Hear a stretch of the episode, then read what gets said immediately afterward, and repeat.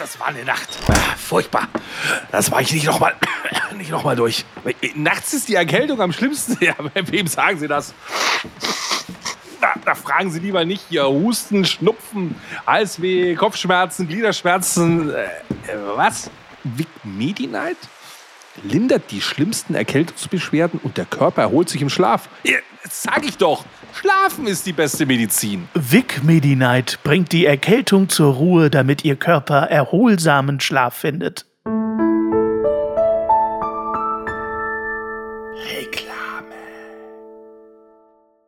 Mein lieber Basti, ich sage herzlich willkommen in Berlin, mein Freund. Hallo, Hallöchen. Ist das Martin Pankow Semmelmehlrogge?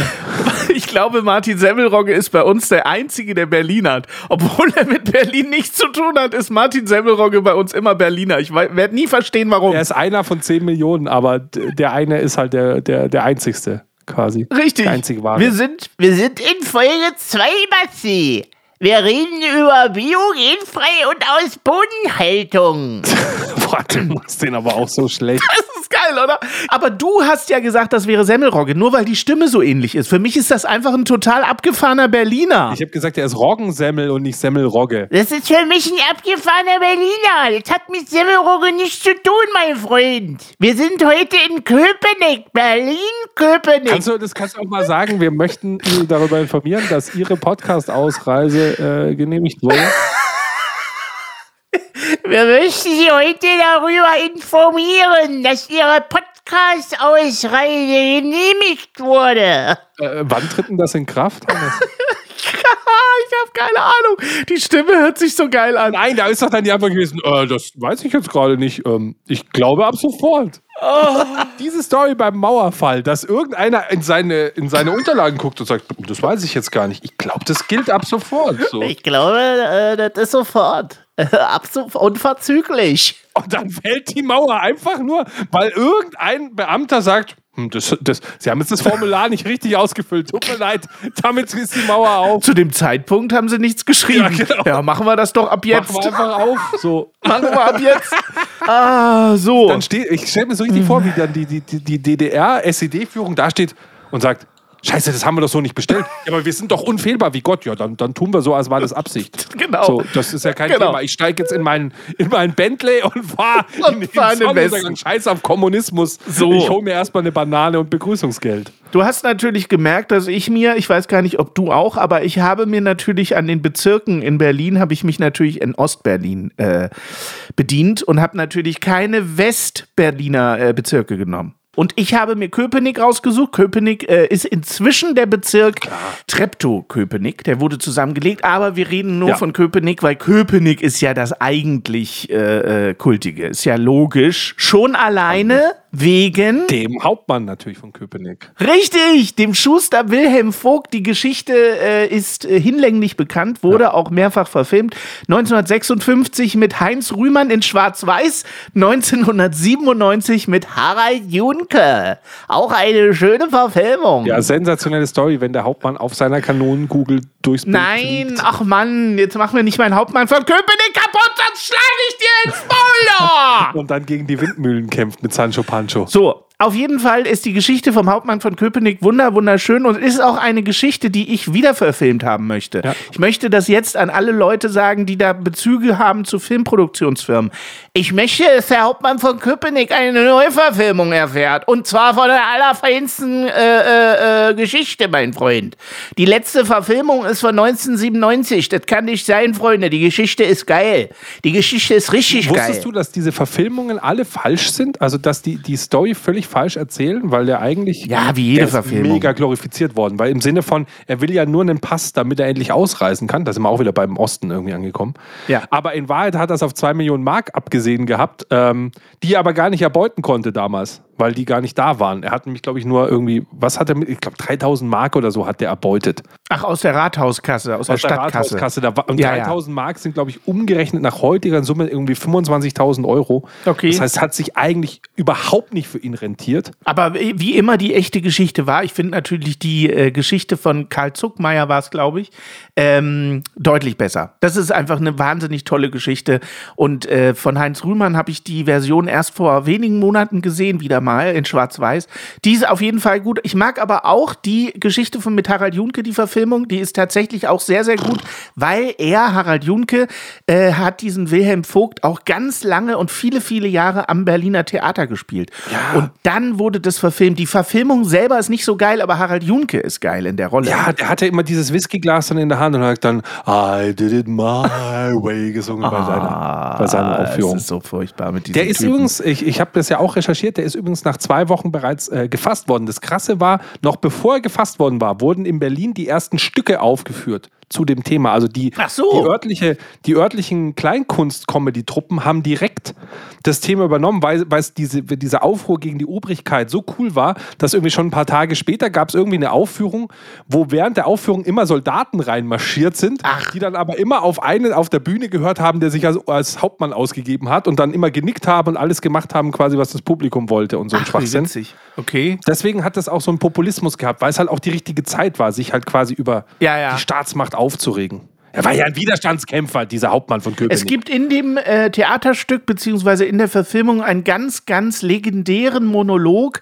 den äh, Wilhelm Vogt zu seinem, ich glaube, Schwager sagt. Da geht es dann, da stehst du dann vor Gott und äh, musst dich dann quasi vor Gott erklären und sowas. Und dieser Monolog, der ist ganz großartig und ich wollte den eigentlich hier mal aufführen, aber ich habe den Text zu diesem Monolog leider nicht gefunden. Das ist sehr schade, weil das ist wirklich, wirklich, wirklich toll. Aber den hättest du auch hier im Podcast nicht aufführen können, weil ein Monolog funktioniert nicht, weil dir immer irgendwie so ein fetter, weißer Bio-Bodenhalter äh, ins Wort fällt. reinquatscht. Ja, ja, genau. Und das alles immer Monolog. zerstört. Aber ich hätte das auf YouTube raussuchen können, den Monolog. Und dann hättest du ihn einspielen Ja, können. hätten, hätten. Aber weißt du, was ich einspielen könnte? Unser Intro. Das mache ich jetzt hier. Der, Aber bitte nur einmal dieses Mal. Danke. mal gucken. Früher waren die Röcke länger und die Haare ebenso. Früher war auch mehr Lametta, jammern auf niedrigem Niveau. Damals hieß das Tricks noch Rider, Lemon Tree im Radio. Han Solo hat zuerst geschossen, ja Jammern auf niedrigem Niveau. Ja, Mann. Ja, Mann. Ja, Mann, das ist Jammern auf niedrigem Niveau. Ja, Mann. Ja, Mann. Ja, Mann, das ist Jammern auf. Ja, Mann! Ja, Mann. Ja, Mann, das ist Jammern auf niedrigem Niveau. Ja, Mann. Ja, Mann! Ja, Mann. Ja, Mann! Ja, Mann, das ist ja, Mann, auf niedrigem Niveau. Ah, immer wieder schön das Intro. Es ist das schönste Intro bisher. Wir haben ja äh, letzte Folge, habe ich ja schon angekündigt, über Landjäger zu sprechen. Ach, das tust du jetzt auch wirklich? Landjäger ist im Grunde genauso ein Produkt, wie ich es in der ersten Folge gesagt habe. Ich gehe in den Supermarkt, sehe Landjäger, habe richtig Bock auf Landjäger und da packe ich die ein. Es gibt nur eine Packung Landjäger. Ob die jetzt aus Haltungsform 1, 2 oder 8,5 sind, das interessiert mich in dem Moment ja nicht. Das sind Landjäger, das sind die einzigen, die da sind und dann packe ich mir auch immer gleich vier, fünf Stück ein. Den ersten, den aß er immer noch sofort, der kleine Hannes. Genau. Und jetzt pass auf, der äh, Trick ist folgender. Wenn ihr Landjäger seht, Darf ich ihn erraten? Ja. Darf ich ihn versuchen Los. zu erraten, den Landjäger-Trick? Also Landjäger, wir sind uns eigentlich Landjäger, das sind diese Würstchen, die, die sehen aus wie diese, wie diese chinesischen Schlagstöcke. Genau. Also die sind in der Mitte, hängen zwei Richtig. zusammen, sind so ein bisschen kantig, richtig, eckig genau. Und so, keine Ahnung, 20 Zentimeter Ja. lang, relativ stark geräuchert. Richtig. Äh, genau, wo Rindfleisch. Was ist der Trick? Rindfleisch, so. Ja, was ist der Trick? Keine Ahnung, du schälst sie wie Bananen so von oben und Nee. isst die Haut nicht mit, wobei man die ja gut Nein. mitessen kann. Du tust sie leicht in der Pfanne noch rösten im Toaster. Nein. Du packst sie in den Toaster. Wie geil wäre das denn? Auch nicht. Du wickelst Auch sie nicht. in Schinken ein. Nein. In Speck rausgebraten. Nein. Ähm, Der Trick ist folgender. In einer Packung äh, Landjäger sind meistens vier Paare. Meistens. Also acht Stück.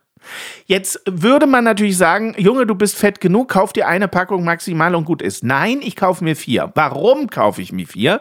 Ich habe dann acht Paare Landjäger. Stimmt gar nicht. Nee, du hast 16 Paare. Ich habe mehr. Ich habe 16 Paare. Aber ich wollte gerade sagen, das sind doch nicht vier Paare in der Packung, das sind doch nur zwei Paare in der Landjägerpackung. Genau, so ist es auch. Es sind zwei Paare in der Landjägerpackung und dadurch hast du dann 16. Äh, nämlich Ja. 16. So. Wenn ihr die zu Hause aufmacht und esst, Landjäger, dann werdet ihr immer dasselbe feststellen. Es ist weiches Fleisch und matschig und so weiter. Ja. Der Pro-Tipp ist folgender. Spannt euch eine Schnur, egal wo, Keller, Waschküche. Küche, egal. Irgendwo spannt ihr euch eine Schnur und dann hängt ihr diese Landjäger auf. So. Und ich rede nicht von ein, zwei Wochen, sondern ich rede von locker einem Monat. Was passiert da? Aber Moment, ich sehe dich da wie mit dieser Würstchenkette, so beim Schnappspiel, dann schon immer von unten hochspringen an das ja, Teil. es ist auch so schwer, da rauskauen. standzuhalten und die nicht äh, vorher runterzuziehen. Das ist wirklich schwer. Also so ab zwei Wochen ungefähr werden die richtig geil. Denn was passiert? Sie verlieren ihr Fett. Mhm. Das ganze Fett tropft nach unten, das muss man natürlich auffangen. Daher kommt nämlich auch ins Fettnäpfchen treten. Das kommt genau von diesem Vorgang. Der Spruch ins Fettnäpfchen äh, treten. Weil die Leute früher die Würste aufgehängt haben zu trocknen quasi. Die haben ihr Fett verloren und das haben sie unten in so Fettnäpfchen aufgefangen, das Fett. Und wenn man dann aber im Dunkeln sich eine Wurst da aus der Kammer holen wollte, ist man in diese Fettnäpfchen reingetreten. Es war eine Mordsauerei. Das aber nur nebenbei. Ihr müsst also aufpassen, dass die Scheiße nach unten nicht wegtropft. Deswegen gehe ich zum Beispiel alle zwei Tage hin und mache mit einem Küchentuch unten so diese, das ölige Zeug weg. So. Ich frage mich ja auch, was der Hannes den ganzen Tag macht, aber der, der an der Wurst wird rumgeschrubbt. An der Wurst wird rumgespielt. So, und jetzt nach zwei Wochen, drei Wochen, vier Wochen, das ist scheißegal, wie lange. Es, äh, je länger, desto besser. Werden diese Dinger knochenhart, knochenhart. Und dann nehmt ihr sie irgendwann von dieser Leine runter und packt euch die schön in euer Vespa fürs, fürs Büro oder zum Wandern oder keine Ahnung was. Nichts ist geiler, als in einen abgehangenen Landjäger reinzubeißen. Basti, das hast du noch nicht erlebt. Der Geschmack ist extrem intensiv, nicht so luschig wie am Anfang, wenn man die aus der Packung holt. Und dann sind die total knackig. Du beißt rein und es knackt wie so bei so einem Wiener Würstchen. Die sind so cool. Die so militante Veganerin nimmt gerade Anlauf. Ja, ja, die, äh, die fackelt mir jetzt alles ab. Die Bude, das Haus, die fackelt mir alles ab. Aber das ist es wert. Sie sagt dann immer, ihr esst Kadaver und bla. Du lässt ja auch noch abhängen und das Fettnäpfchen runtertropfen. Wir sind alles Tiermörder. Ich weiß das, aber ich nehme das gerne in Kauf, wenn ich dafür einen abgehangenen Landjäger essen kann. Es ist wirklich ein Hammer. Nach, den, nach dem Tipp mit den Amalfi-Zitronen aus Folge 1 ist hier der Landjäger-Tipp in Folge 2. Ihr müsst euch Landjäger geben. Ich mache das aber mit Salami so. Also mein, mein Hausmetzger Ja, auch eine gut. sensationelle Salami. Ja. Die gibt es dann auch so in kleinen abgepackt, die ist dann so 30 Zentimeter lang oder so. Und die kaufe ich und dann wird halt gedrückt. Und wenn du die von außen noch drücken kannst, dann ist sie noch nicht fertig und dann wird die abgehangen. Ja. So lange, bis du, wenn du von außen drückst, sie nicht mehr Ja. drücken kannst. Und dann ist die perfekt. Knochenhart. Die, die, der Geschmack wird halt viel intensiver. halt- viel ja. intensiver. Ja. Und äh, du hast natürlich auch nicht mehr so viel Fett drin, weil das eben nach unten raustrieft, das Zeug. Ja, genau, weil du unten dein Fett, du weißt ja, von wegen ins Fettnäpfchen treten. Der Hannes liegt den ganzen Tag unter der Wurst und wartet, dass es tropft. Natürlich. Ja, eigentlich ist Manchmal das so. trifft es deine Haare, das erklärt es einfach auch. So einfach ist Ja, es. das Mr. stimmt. Schmalzlocke hier. Ja, ja, da, nein, das ist absolut richtig. So, sind wir eigentlich mit Köpenick schon durch? Ja, ja, wir sind mit Köpenick durch, auf Gab's jeden Fall. Nö, erzählen? gab's nichts Okay, zu ja, erzählen. okay. Ich möchte eine Neuverfilmung. Äh, Entschuldigung, ich möchte eine neue Verfilmung haben, Freunde. Es kann auch nicht so schwer sein, diesen Bumsfilm neu zu verfilmen. Okay, ähm, ich habe eine Sprachnachricht hier von Martin äh, Semmelroggen. Nein, ich habe Nein. eine WhatsApp-Nachricht reinbekommen, die, Ja, die ist ich für mich. dich, lieber Hannes, und die spiele Was, die ich ist für mich? dir jetzt vor. Genau, die ist für dich. Ansonsten, wenn ihr uns was schicken wollt, whatsapp.jammern auf niedrigem Niveau.de und in den Shownotes gibt es die Telefonnummer. Ich kann sie nochmal sagen: 0151 240 88906 und jetzt nochmal langsamer 0151 240 88906. Wieso nochmal? Die hattest du in dieser Folge noch gar nicht gesagt. Nein, nochmal noch mal ein zweites Mal gesagt. Ach so. Noch schneller. Ja, ja, Damit okay. sie sich ja keiner merken kann. Okay. Die, die Nummer für schnellen Kummer. Von wem ist denn die Sprachnachricht für mich? ähm, das sagt die Person. Okay, dann los. So, jetzt muss ich als Bastis aktuelle Frau natürlich die Jammer-Hotline auch mal nutzen und mich zu Wort melden. Oh, zu Wort. Äh, ich habe jetzt gerade Staffel 11 durch. Ja, die künstliche Intelligenz, das habt ihr alles total fein gemacht, aber ähm, das mit dem Gendern, da müsst ihr noch ein bisschen arbeiten. Also, ja, da bin ich noch nicht so ganz glücklich mit. Und für Nostradamus äh, kann ich ihm gerne meine Tarotkarten leihen, wenn er unbedingt möchte.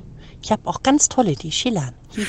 Deine Frau ist Fränkin, kann das sein? Nee, überhaupt nicht. Überhaupt Die nicht. Redet, äh, Aber die hat schon ein sehr rollendes R, oder? weiß ich nicht. Also, wenn ich von der eine Sprachnachricht bekommen hätte, hätte ich, glaube ich, sie nicht geheiratet, weil ich Angst gehabt hätte, dass sie meine Lehrerin ist oder so. Die ist schon, also so, so ist die Gott sei Dank bei mir in der Beziehung nicht. Ach, die Äh, klingt ist überhaupt nur nicht streng. Die ist ganz lieb. Nein, die, die klingt aber auch gar nicht streng, gar nicht. Aber Nostra Hannes, äh, sie Nostra würde dir auf jeden Fall die, die Tarotkarten leihen, denn wir haben bei uns im Schlafzimmer wirklich so einen kleinen Schrein stehen. Da tut sie ab und an irgendwelche so kleine Hasen opfern und so und irgendwelche Hühner und Köpfe abschlagen Ja. und macht da so, hat da so einen kleinen Mini-Altar mit so einem, jetzt wollte ich schon Hakenkreuz sagen, nee, wie heißt das Zeugs da? halt die, diesen, diesen fünfzackigen Stern hier, Pentagramm. Das ist Pentagramm. Es. Ja. Okay. Ich, der, der Satz hatte jetzt so gut angefangen. Ihr, hattet in euer, ihr habt in eurem Schlafzimmer einen Schrein stehen. Da dachte ich jetzt, da kommt, da sind Fotos von dir drauf, Hannes, und äh, Videoausschnitte werden da auf einem digitalen Rahmen von dir abgespielt. Ich dachte sowas, so ein Hannes-Schrein. Nein, Jetzt ist das nein, nur so ein üblicher Pentagramm-Schrein. Nein, genau, so ein sowas? üblicher Pentagramm, wo man halt mit irgendwelchen Voodoo-Puppen, da steckt man so Näh- Nadeln rein und so weiter. Ganz normal.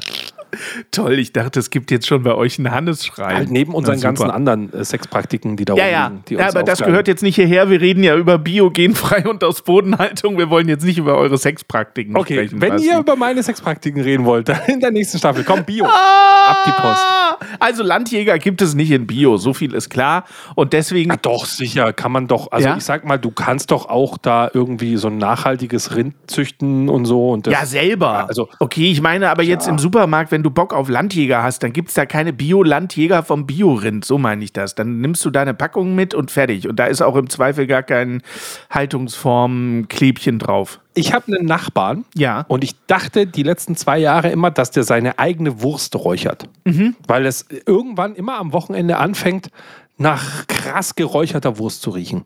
Und ich mir immer denke, boah, geil. Und habe mir dann gedacht, den, wenn ich den mal, also der ist so ein Nachbar, da hast du keinen persönlichen Kontakt, halt seine Garage grenzt halt irgendwie an, aber nicht sein Garten. Das heißt, ich weiß nicht mal, wie er aussieht. Und dachte mir, ja, irgendwann sieht man sich vielleicht mal und da muss ich einen flotten Spruch machen, weil ich will was von seiner Wurst probieren. weil ist ja geil, wenn der hier selber räuchert, wie geil ist das denn? Ja. Und dann hat meine Frau ihn mal drauf angesprochen. Oh, jetzt kommt. Weißt du, was die Antwort Jetzt kommt's. ist? Jetzt pass auf. Der hat da seine Werkstatt und am Wochenende wurschtelt er in seiner Werkstatt und die ist nicht beheizt. Und er hat da nur einen Ofen stehen und er räuchert gar nicht. Er packt da einfach nur altes Holz rein. Und es riecht halt, als würde er räuchern. Ach aber er hat so. einfach, er, aber er heizt mit einem Holzofen, wenn er in der Werkstatt am Wursteln ist. Ach, wie lustig. Und ich habe zu ihm gesagt, er soll da Würste aufhängen, um Himmels Willen. Das Ja. riecht so geil, wenn er in seiner Werkstatt ist. Ach, witzig. Olfaktorisch verbindest du altes, verbranntes Holz direkt mit Räuchern und er hat Ja. aber mit Räuchern gar nichts zu tun. Ja, aber weil das halt auch so ein scheiß Ofen ist, der wahrscheinlich halt mehr Rauch als, als, als Glut erzeugt oder keine Ja, ja. Ahnung, es, es riecht halt verräuchert. Auf jeden Ist Fall. ja lustig. Krasser, als wenn einer seinen Kachelofen anholzt, als, weil er halt irgendwie keine, keine Eiche oder Buche reinhaut, sondern was weiß ich, was der da hier für ein, für ein Zwirbelholz da verheizt. Also ich weiß nicht, äh, was ich von dem Thema halten soll, weil ich denke mir so bei Bio, äh, wie du schon sagtest, richtig, das ist halt auch ganz viel Marketing und ich weiß nicht, wie viel hinter dieser ganzen Bio-Etikettiererei dann wirklich wahr ist und es kommt so oft raus, dass irgendwelche Bio-Artikel in Wirklichkeit dieselbe konventionelle Scheiße sind wie alles, aber sie äh, labeln es halt entsprechend und können dann über irgendwelche dunklen Kanäle werden dann die Sachen umgelabelt oder irgendein konventionelles Schwein ge- darf einmal über einen Biohof laufen und dann gibt es ein ganz anderes Etikett und ah, da wird so viel gemauschelt und ge am Ende ist es einfach eine Geldmacherei, ganz im Ernst. Und das halte ich, glaube ich, auch für eines der größten Probleme an dem ganzen Biosystem. Also, Genau. dass, man, also, dass es solche Skandale gibt und dass ein Verbraucher, also mir geht es ähnlich wie dir und das Gemeine ist, ich glaube, es gibt deutlich weniger solcher Fälle und viele Sachen wären vielleicht auch gut, aber du hast als Verbraucher so ein bisschen inzwischen die Meinung, ja, Bio, das hat sich, das wurde halt als Marketing, Greenwashing, Gag ausgelutscht, so. ja. Und deswegen traue ich der Sache nicht, wenn Bio draufsteht. Ja, ja, oder man hat halt, wenn man dann ein Bioprodukt kauft, hat man halt gleich so ein tolles Gefühl. Man hat jetzt irgendwas für die Tiere und für die Umwelt getan und so. Und ich glaube halt, am Ende ist das aber auch völliger Bullshit. Also, wenn du nicht gerade beim, äh, beim hier Bio-Bauern um die Ecke direkt vom Hof die Kartoffeln mitnimmst, Da wird unterwegs doch bestimmt so viel Scheiße gebaut, weil du kannst einfach mit dem, seien wir doch mal ehrlich, am Ende geht es im Kapitalismus darum, viel Geld zu verdienen und du kannst mit diesem Bio-Label einfach unfassbar Kasse machen. Und jetzt stell dir mal vor, du stellst einfach konventionell Kartoffeln her mit deinem Dünger, wie du es schon die letzten 50 Jahre machst und suchst dir dann irgendwelche Tricks, wie du deine äh, Kartoffeln zu Bio-Kartoffeln machen kannst, was du da für einen Reibach machst mit der Scheiße. Also unfassbar, du kannst sie ja gleich dreimal so teuer verkaufen. Aber da sind wir wieder am Punkt beim Reibach machen. Ich glaube nicht, dass der Erzeuger den Reibach macht, sondern der Vermarkter Produkts. Wahrscheinlich, ja, ja, Der genau. kauft Am Ende der. Ware ein und kann Ja. sie als Bio umetikettieren, weil es halt Richtlinien gibt und schon ist es Ja. und schon kann er Sachen als Bio bezeichnen, obwohl Ja, sie nicht Bio ist. Das ist wie wenn McDonalds auf dem Burger drauf sch schreibt, äh, aus bestem Hühnerfleisch. Mhm. Wo ich mir denke, also A, was heißt aus? Und was ist bestes aus? Hühnerfleisch? Bestes Hühnerfleisch ist ja, wie sagte damals unser Typ, der fürs Quality Management zuständig ist, Qualität ist das, was wir als Qualität bezeichnen. Mhm. Also sprich, ähm, du kannst auch niedrigste Qualität für dich als Qualität einstufen, dann kannst du sch- hinschreiben, 100% Qualität aus Deutschland. Kannst du schreiben. Heißt nichts, heißt gar nichts. Mhm. Ja, ja. So. Und das ist, glaube ich, das Schwierige, diese, diese Indus die industrielle Fertigung von Produkten, die wir aufgrund der, der, der Mhm. Menschenmassen, die wir haben, die wir aufgrund unseres Entwicklungsstandards, dass wir uns über Nahrungsbeschaffung und sowas viel weniger Gedanken machen wollen als vor 100, 200.000 Jahren, ähm, das sorgt halt einfach dafür, dass maschinell und kommerziell die Sachen in großem Stile hergestellt werden müssen. Da geht es immer ums Geld, da geht es immer äh, in, darum, sich gegen die Konkurrenz durchzusetzen mit Attributen. Ja, dann wird die, die, das heißt, der Verbraucher fällt zwangsläufig auf Marketingideen rein. Ja. Und Bio war einfach der Trend die letzten zehn Jahre in der Lebensmittelindustrie. So wie es jetzt von mir aus vegan ist. Vegan ist jetzt wichtiger geworden, überall Veggie draufzuschreiben, mit dem Veggie-Siegel. Ganz, ganz, ganz, ganz wichtig. Was habe ich letztens gehabt? Ja, letztens ein Produkt. Ich glaube, ich habe eine Cola getrunken, da war ein Veggie-Siegel drauf. Und ich dachte, hab, Alter, klar ist das Veggie. Was soll da sein? Soll da eine, da ist ja, da kann kein Fleisch drin sein in der Cola. Aber es ist Veggie. Ich habe beim Discounter tatsächlich, um das sogar noch zu toppen, es gibt tatsächlich Mineralwasser. Da steht außen vegan und Ich trinke gerade Paulaner Spezi, da steht drauf vegan und glutenfrei. äh, genau. Ja, ja, genau. Da, die haben kein Mehl rein in ihren Spezi. also, wo ich ja auch sage, hä, was ist denn das? Aber, aber Fett und Zucker haben wir und ohne Ende drin. Das steht aber inzwischen, wie gesagt, auch auf Mineralwasser zum Teil drauf, dass das vegan und, und äh, nee, vegan, glutenfrei und dann steht auch noch was Drittes drauf. kann Spuren von Sellerie enthalten, finde ich auch mal ganz gut. Ja, ja, genau, kann Spuren an. Also es ist so unfassbar. Und diese äh, äh, Etikettierung, die funktioniert ja bei ganz vielen Menschen auch. Ne? Was uns natürlich zum Thema Massentierhaltung führt, es ist natürlich nicht in Ordnung, äh, äh, Wurst zu kaufen und Massentierhaltung zu rechtfertigen und sowas. Natürlich nicht. Und gerade in diesen ganzen Diskussionen mit dieser äh, militanten Veganerin, die ich schwer anstrengend finde, natürlich hat sie fast mit jedem Argument recht. Ich habe keine sinnvollen Argumente dafür, Fleisch zu essen. Konventionelles noch dazu. Nein, ich habe dafür keine Argumente. Warum macht man es trotzdem? Ja, weil man bequem ist, weil man nicht umdenken will, weil man Fleisch mag. Ich habe keine Ahnung, warum das so ist. Ich möchte gerade zum Beispiel Sport treiben. Das tut mir leid, Und ja. ich kann dir sagen, die letzten Tage bin ich am Heimtrainer vorbeigelaufen und habe gedacht, nee, hol nicht. Dann habe ich zu mir gesagt, ach, weißt du was? Ich war, stand so unter der Dusche und dachte mir so, ach, weißt du was? Ich gehe jetzt eine halbe Stunde spazieren. Das ist zwar kein Sport, aber es tut auch mal gut. Ich gehe mal eine halbe Stunde spazieren. Ja. Ich gehe aus der Dusche raus, schaue aus dem Fenster, es regnet. Ich sage zu mir, ach nee, dann lege ich mir auf die Couch und schaue einen Film. Weißt du, das ist Genau ganz so. klar, so wo du einfach sagst, Ja, der ja. Schweinehund, der überwiegt natürlich. Du gehst den Weg des geringsten Widerstands, so ist halt der Mensch. Und die äh, Veganerin macht vieles richtig im Sinne des Veganens, aber das Wort militant macht sie halt eben falsch. Das ist das Hauptproblem, dass sie ihre Parolen, die sie da hat, auf eine sehr unsympathische Weise rüberbringt. Und der Zweck heiligt eben nicht die, die Mittel. Ich finde es anstrengend, ihr zuzuhören. Und ich finde ihre. Wenn du nur ein bisschen vegan machst, dann ist das immer noch zu wenig Haltung Ja, die ist Unsinn. die teile das ich nicht. Quatsch. Also ich, ich, finde, ich finde, der Mensch muss ein Belohnungsprinzip bekommen und wenn ein, wenn ein Mensch zu mir sagt, hey, einmal im Monat mache ich einen veganen Tag und so weiter, dann kann ich nicht sagen, ja, aber dann bist du 30 Tage im Jahr sonst ein Mörder. Weißt du, wo du sagst, ey, in dem Augenblick schaltet jeder auf Durchzug und sagt, na gut, wenn's, wenn ich dann eh schon Arschloch bin, dann, dann scheiße ich auf den vegetarischen oder veganen Tag auch und so weiter. Und da mehr in diese, jeder Schritt hilft, so in diese Mentalität zu kommen, du musst nicht komplett militant 100% schwarz-weiß werden, sondern diese, die Einstellung zu haben, hey, sich ein bisschen anzunähern. Hey, wir finden es toll, dass eine Firma auch jetzt vegane Produkte macht. Und dann nicht sagen, aber 90 Prozent der anderen Produkte sind nicht vegan. Wo du sagst, Alter, freu dich über, die, über das bisschen, was passiert und forciere, dass es mehr wird und nicht sagen, äh, wie gesagt, ich finde, dass wir beim ganzen Thema vegan viel mehr Bewegung drin haben als bei vielen anderen hochbrisanten Themen wie Gender und sonst irgendwas, wo es deutlich mehr Fronten gibt, finde ich, dass es bei vegan viel besser funktioniert, dass vor allem Industrien anfangen, Produkte herzustellen im großen Stile und es viele Menschen gibt, gerade auch in den jungen Menschen, die einfach sagen, hey, ich komme ohne Fleisch klar oder mit ganz wenig Fleischkonsum und dann nur noch Käse und Eier vielleicht übrig bleiben. Und da man auch schon versucht, Alternativen zu machen. Ich habe das alternative Eilätzchen ausprobiert. Hier so Green Force. Und muss sagen, schmeckt gar nicht. Ja, ja. Also es schmeckte mir gar nicht. Es schmeckte immer noch nach Erbsen. Also es schmeckt, du merkst es, es ist aus irgendwelchen Hülsenfrüchten gemacht. Was richtig krass ist, ist dieses Salz, was es da gibt. Es gibt so ein Schwefelsalz.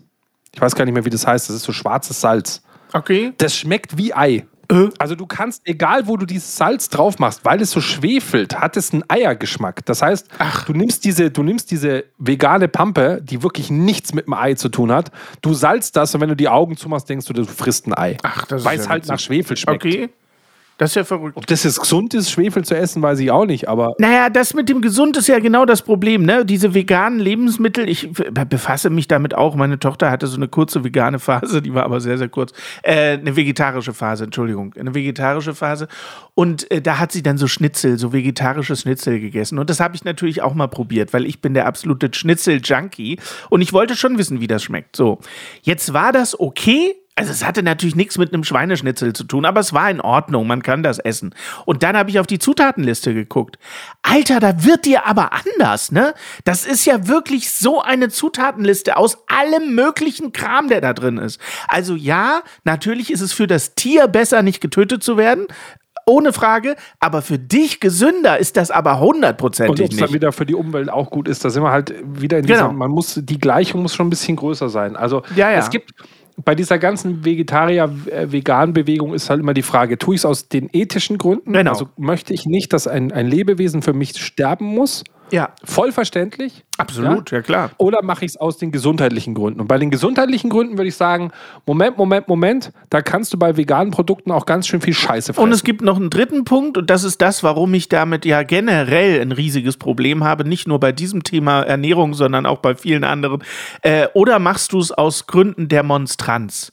Und das ist, glaube ich, etwas, was in unserer äh, Zeit heute das größte Problem ist. Du kannst dich nicht mehr individualisieren durch Religionen oder was auch immer oder durch den Schützenverein, sondern du musst das jetzt machen über Sexualität, über ähm, bestimmte Ernährungsweisen, über allergische Reaktionen. Also es gibt schon sehr, sehr viel Quatsch heute. Und wenn du heute Veganer bist, weil das bei Insta besser aussieht, dann ist das der dritte Punkt des Veganismus, den ich halt total, äh, total ablehne und verabscheue. Also du bist Veganer, also kann ich nur bedingt teilen. weil nee, also ich, ich, ich, ich, ich bin so ein bisschen, du, was du jetzt so ein bisschen, das ist ja diese Wokeness-Bewegungsgeschichte zu sagen, Ja. viele Sachen passieren halt, weil du, weil du halt, weil das deine Rebellion jetzt ist. Das ist deine Art aufzufallen. Genau. Du hast früher, Ja. hat man darüber nicht gesprochen, weil du früher andere Möglichkeiten hattest, auf dich aufmerksam zu machen. Früher waren es die Adidas-Schuhe und heute musst du sagen, ich bin, ich bin aber pansexuell. genau.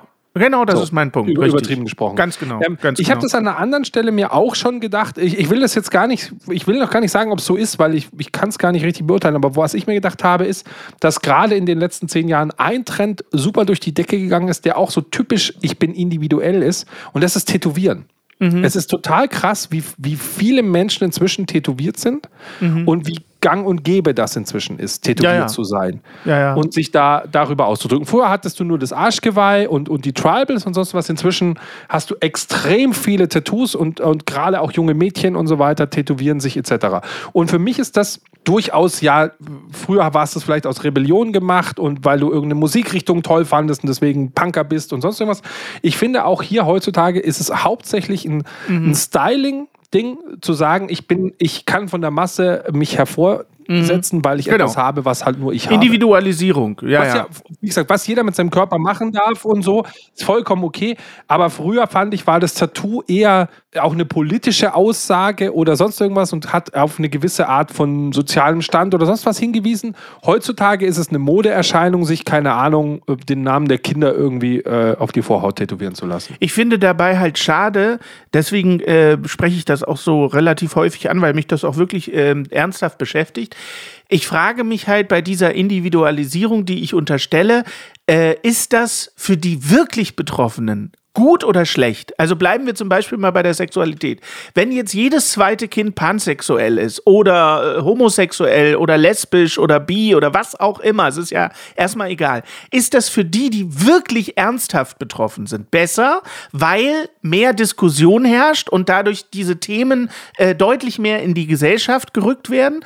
Oder ist es sogar kontraproduktiv, weil Leute wie ich zum Beispiel von dieser Thematik so unfassbar angekotzt und genervt sind, dass du es einfach auch gar nicht mehr hören willst. Ich erwische mich dabei und ich bin ein, würde ich schon sagen, liberaler Mensch und alle Menschen sind gleich und ich habe alle lieb, aber ich erwische mich schon dabei, wenn ich jetzt höre, dass die nächste Freundin meiner Tochter bisexuell oder pansexuell ist, dass es mir auf den Sack geht. Ich will die Scheiße nicht mehr hören. Und ich habe dann neulich zu meiner Tochter gesagt, sag mal, wo sind die Zeiten hin, wo man das für sich behalten hat? Also warum ist, du lernst jemanden kennen in diesem Alter mit 14 und das erste, was du von der Person erfährst, ist, ähm, ich bin übrigens, ich bin übrigens für alle Pronomen offen. Also ich bin nicht nur ein Mädchen, du kannst mich auch als er ansprechen. Das ist für mich völlig in Ordnung. Alter, halt doch die Fresse! Weißt du, was ich meine? Was ist denn los? Ja, aber jetzt, äh, Das jetzt nervt Allmann, jetzt halt mal die mich. Schnauze. Nein, das hat nichts mit Allmann zu tun. das nervt mich total. Es kotzt mich, mich an. nervt's nicht. Was? Liebe ja, Leute, dich mich nervt's nicht. Das ist das Problem. Dich nervt die Scheiße nicht. Nein, das ist doch dein Problem. Mich nervt es nicht. Äh, wegen mir können sie alle sein, was sie wollen. Das heißt ja nicht, dass ich, dass ich den Sachen so aufgeschlossen bin. Überhaupt nicht. Warte, Moment, Moment, Moment, Moment. Die dürfen für mich auch so sein, wie sie wollen. Ich habe ja nichts gegen die aber Menschen. mich nervt's auch nicht, wenn sie so sind. Nein, aber Also, warum müssen auf, wir ich das erst beim ersten Satz sagen? Ich mach dir ein Beispiel. Ich mach dir ein Ja. Beispiel. Das ist zwar jetzt schon, schon Wochen Ja. her. Aber wenn du das, da, den größten Musikevent äh, Europas nimmst, nämlich den Eurovision Song Contest, Mhm. und äh, da müssen wir gar nicht über dieses Jahr reden, sondern wir können über jedes Jahr reden. Eh, Und zwar über jedes Jahr. Es ist eh jedes Jahr das gleiche Germany Ja, ja. Tour. Ähm, Ja. Schau dir dort die Musiker auf der Bühne an. Habe ich gemacht Sind gestern. alle durchgeknallt. Also da gibt es so gut wie keinen, der nicht irgendwo knallt. Also tätowiert, schräge Kostüme, schräge Fri Frisuren, sch äh, verrückteste sexuelle Austriebungen würde ich das mal bezeichnen, weil auch da sehr offen mit allem Möglichen umgegangen wird. Und da reden wir nicht über Conchita Wurst, so ein Mädel mit Bart, was eigentlich gar kein Mädel ist und bla, sondern und ich, ich denke mir, gehört das zur Provokation des Eurovision Song Contest dazu? Zu sagen, hier kommt so ein bisschen so, ich muss ja aufpassen, die Freakshow ist im, in, im Haus, ich sag's mal bewusst so krass. Ähm, oder sind halt einfach Künstler und angesagte Menschen einfach viel, viel offener für sowas, fühlen sich da inspiriert und so weiter. Und die, sind, halt- die haben halt alle einen Dingsbums. Ich meine, die Barbara Schöneberger sah aus wie eine Tapete in ihrem Kleid. Ich meine, die war jetzt auch nicht die bessere, obwohl sie immer noch ganz normal sexuell ist und, und nicht gendert und wa- was weiß ich was. Und nicht vegan ist. Normal sexuell, das ist schon gefährlich, dass du das sagst. Normal Ja, halt sexuell. Standard Normal sind ja alle quasi. Ach so, Standard, Ja, okay. Missioniert. Missioniert. Missioniert. Nein, ich möchte nicht, ich möchte nicht als intoleranter, ich möchte nicht als intoleranter Allmann rüberkommen. Ich Ja, habe sei doch nicht Nein, intolerant. ich bin nicht intolerant. Ich sage doch die Kommst ganze Zeit, rüber. Ich sage doch die Ich ganze militante Halt die. Fresse jetzt. Dir jetzt Ah, ins Wort. Schnauze. Äh, ich hab, bin ja gar nicht intolerant. Ich habe gegen diese Menschen überhaupt nichts. Null. Die können jeder ihre Sexualität ausleben und ich habe alle Menschen gleich lieb. Mir geht es nur auf den Sack, dass das zu einer Religion wird und dass die Menschen vielleicht selber gar nicht pansexuell sind, es aber jedem erzählen. Das nervt mich und ich weiß nicht, ob es Du für die weißt ja nicht mal, was pansexuell ist. Halt doch mal die Fresse. Äh, äh, äh, was jetzt habe ich meinen Faden verloren, du Zwischenlaberkopf. Jetzt nehme ich mir mal 10 Sekunden Redezeit und dann labert er mir auch noch dazwischen. In meiner Folge. Das ist ja hier schon wie in dem YouTube-Format, wo wir jetzt anbrüllen, du blöder Pimmel. So, du, du darfst jetzt reden. Für immer. Tschüss. Nee, nee, äh, Hannes, ich wollte noch ein bisschen was von deinen mittelalterlichen äh, Weltanschauungen, wollte ich jetzt schon noch hören. So, kommt gut durch die Woche und denkt immer dran, Niveau ist keine Creme. Ist das jetzt die Abmoderation? Hannes. Ja. Hannes, du hast zu uns mal gesagt, man soll, man soll nicht Tschüss sagen im Streit. Lass uns noch kurz, lass uns, uns noch kurz versöhnen. Wer weiß, was bis zur nächsten Folge alles passiert. Du wirst hier vom Sonderzug nach Pankow angefahren, aus Versehen. Ja? Du, du erstickst an deiner Zitrone, die du, die du lutscht, oder, oder äh, kriegst, kriegst deine Welche Kaminwurst. Zitronen ich lutsche, ist immer noch mein Problem. Lass mich meine Zitronen lutschen, die ich möchte. Und meine Landjäger. Willst du jetzt echt mit so einem anti-woken Statement hier im, im Hass auseinandergehen? Anti-Vogue, du hast doch nicht mehr alle Latten am Zaun, Anti-Vogue. Du kaufst auch das konventionelle Schnitzel, also fresse da, Anti-Vogue. Ein Schnitzel, ich habe mich noch nie, habe ich mir Gedanken gemacht, ist das Schnitzel jetzt äh, pansexuell oder nicht? Das hat mich nie interessiert. Ich behandle jedes Schnitzel gleich. So, In Pankow. ja. So. Okay. Gut. So, Schluss jetzt für heute. Es ist wieder viel zu lang. Okay, machst du die Abmoderation trotzdem nochmal? Bitte, nur für, nur, nur für mich. Hannes, es war, es war eine tolle Folge. Ich freue mich auf nächste Woche. Ich kann schon mal spoilern, nächste Woche wird es äh, nicht minder kontrovers. Vielleicht wird es endlich mal musikalisch. Ja, das wäre Nächste schön. Woche mal Musik. Okay. Das wäre auch Kommt schön. gut durch die Woche und denkt dran, Niveau ist keine vegane Creme. Tschüss. Ja, Mann. Ja, Mann. Ja, Mann, das ist Ja, Mann auf niedrigem Niveau. Dein Support hilft. Damit wir dir auch weiterhin beste Jammerunterhaltung bieten können, brauchen wir deine Unterstützung. Empfehle uns in deinem Freundeskreis, werde jetzt Steady-Unterstützer oder bewerte den Podcast positiv. Wir freuen uns auch über dein Feedback. WhatsApp.jammern auf niedrigem Niveau.de Alle Infos findest du auch in den Shownotes. Unsere Jammerlappen auf Steady. Andreas, Anja, Christiane, Christoph, Elke, Julia, Jonas, Katrin, Conny, Lars, Nicole, Marco, Markus, Matthias, Melanie, Michael, Miriam, Sam, Sandra, Sissy, Stefan, Tobias und Tunte Roland. Wer ist der Tunte Roland? Ach,